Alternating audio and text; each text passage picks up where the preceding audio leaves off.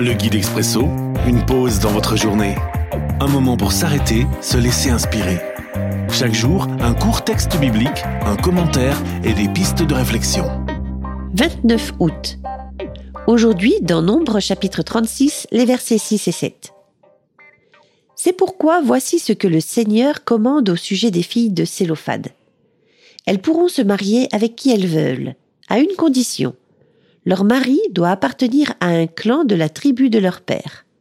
De cette façon, les terres d'Israël ne passeront pas d'une tribu à une autre. Chaque Israélite doit rester attaché aux terres de sa tribu. Mariage forcé ou protection divine? Une réflexion de Jonathan Clément. Dans une époque mobilisée contre les injustices faites aux femmes, il est probable que le commandement adressé aux filles de Sélophade suscite une levée de boucliers. N'ont-elles pas le droit de décider de leur destin? Pourtant, le Seigneur visait moins à contraindre ces femmes qu'à les protéger. Se marier avec un homme de leur tribu leur permettait de perpétuer leur lignée, sans risquer d'aliéner leur héritage et leur identité en intégrant une autre tribu.